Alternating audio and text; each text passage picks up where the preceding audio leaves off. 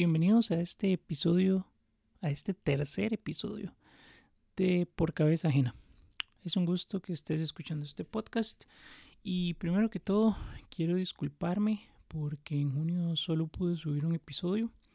Espero poder retomar el ritmo de subir eh, los dos episodios al mes. Y bueno, también eh, estoy muy emocionado porque tenemos un nuevo logo y espero que les guste tanto como me gustó a mí. Eh, quiero agradecerle públicamente a mi prometida Fabiola. Ella fue la que diseñó el logo, así que Fabi, muchas gracias, sos increíble. El episodio de hoy es uno muy especial para mí. Está basado en el primer artículo que escribí. Como conté en el primer episodio, sirvo en el Ministerio de Adolescentes de mi iglesia local. Y cuando inicié no tenía las cosas muy claras debido a esta experiencia, escribí eh, un artículo que titulé Lo que nadie te dijo sobre ser líder de adolescentes.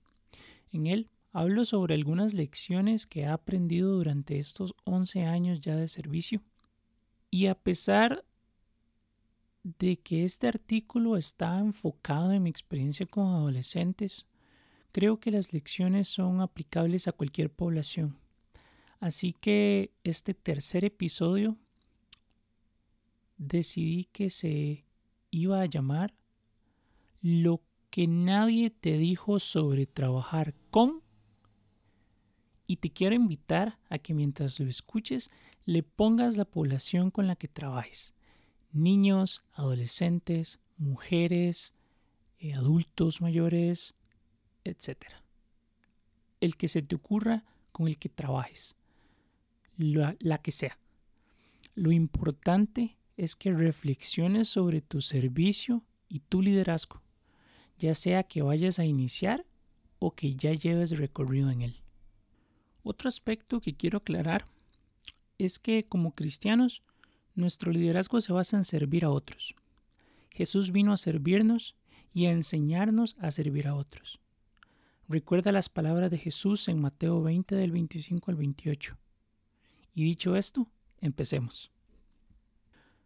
El liderazgo en sí mismo es todo un tema a tratar. Muchos principios, frases motivadoras, expositores famosos, libros teóricos y demás. Sin embargo, creo que nada de lo que te mencioné anteriormente realmente termina dándonos una visión verdadera de lo que se trata hasta que empezamos a vivirlo nosotros mismos. Quiero hablar sobre esto. Este episodio va dirigido a todas las personas que tienen el deseo de empezar a trabajar en algún ministerio o que ya iniciaron y que nunca se les ha dicho lo que van a pasar. Quiero contarte sobre algunas lecciones que nadie me dijo sobre servir en un ministerio.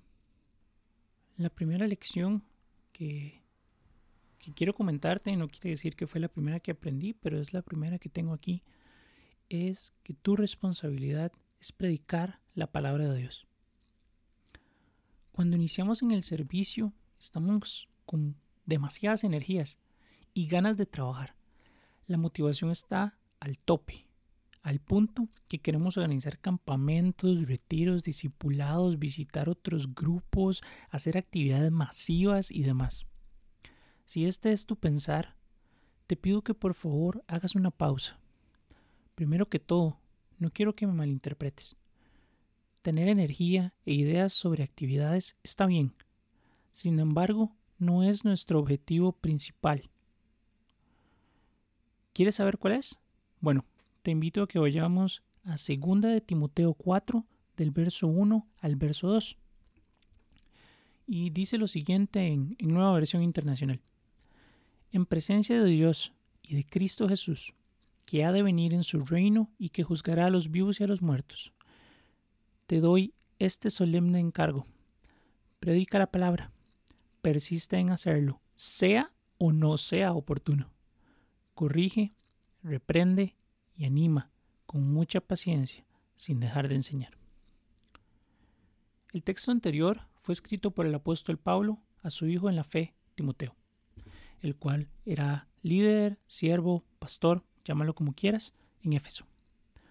Podemos observar el encargo tan importante que le da de predicar la palabra de Dios en todo momento. Como siervos de Dios, tenemos que aplicar este texto a nuestras vidas y ministerios de la misma manera. En nuestras reuniones y actividades nunca debe faltar la predicación de la palabra. Ese debe ser nuestro objetivo principal siempre.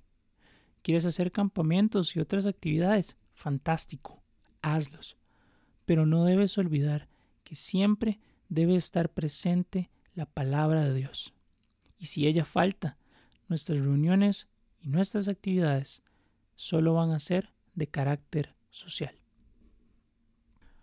Lo siguiente que quiero contarte es que tenemos que ser apasionados por el ministerio. Y antes de hablar sobre este tema en particular, quiero aclarar que antes de ser apasionado por el ministerio, tenemos que ser apasionados por Jesús. Si somos apasionados por Él, vamos a ser apasionados en el ministerio, aquel que Él nos encomendó. Y quiero que entendamos, quiero que entiendas bien a qué me refiero con pasión. La palabra pasión, según el diccionario de la RAE, la Real Academia Española, es la acción de padecer. Y padecer, según la RAE, es sufrir algo nocivo. En resumen, ser apasionado por el ministerio es estar dispuesto a sufrir por él. Las cosas no siempre van a ser color de rosa y no siempre va a salir bien. Es más, vamos a tener momentos difíciles.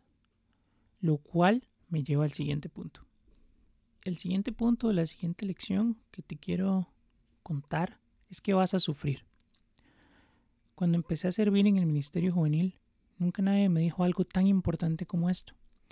Y creo que es importante que lo sepas. Te lo repito una vez más, vas a sufrir.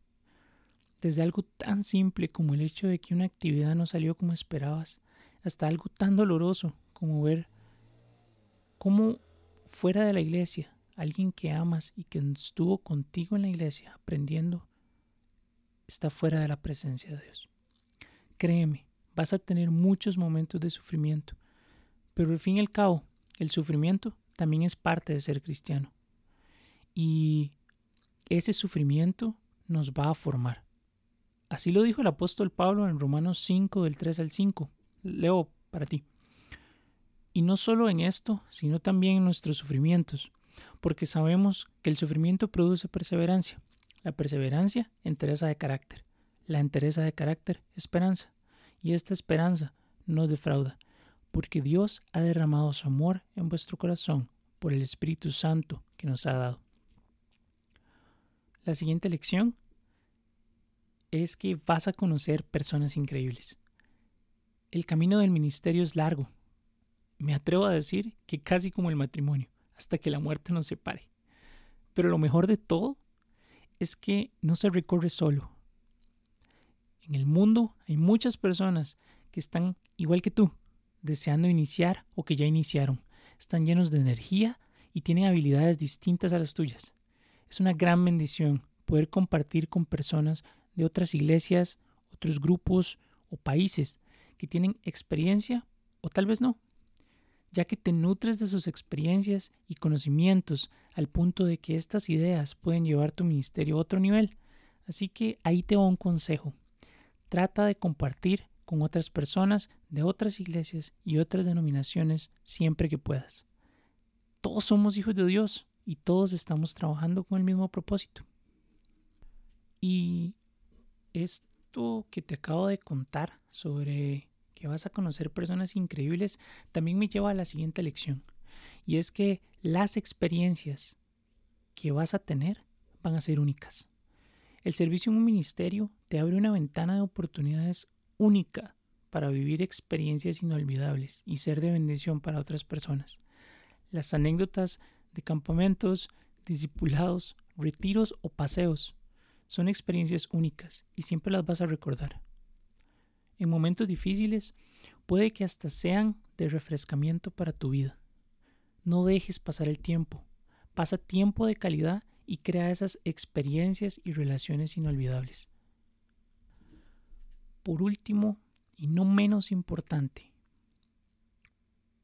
todo lo anterior tiene siempre que buscar y tener como resultado la gloria de Dios.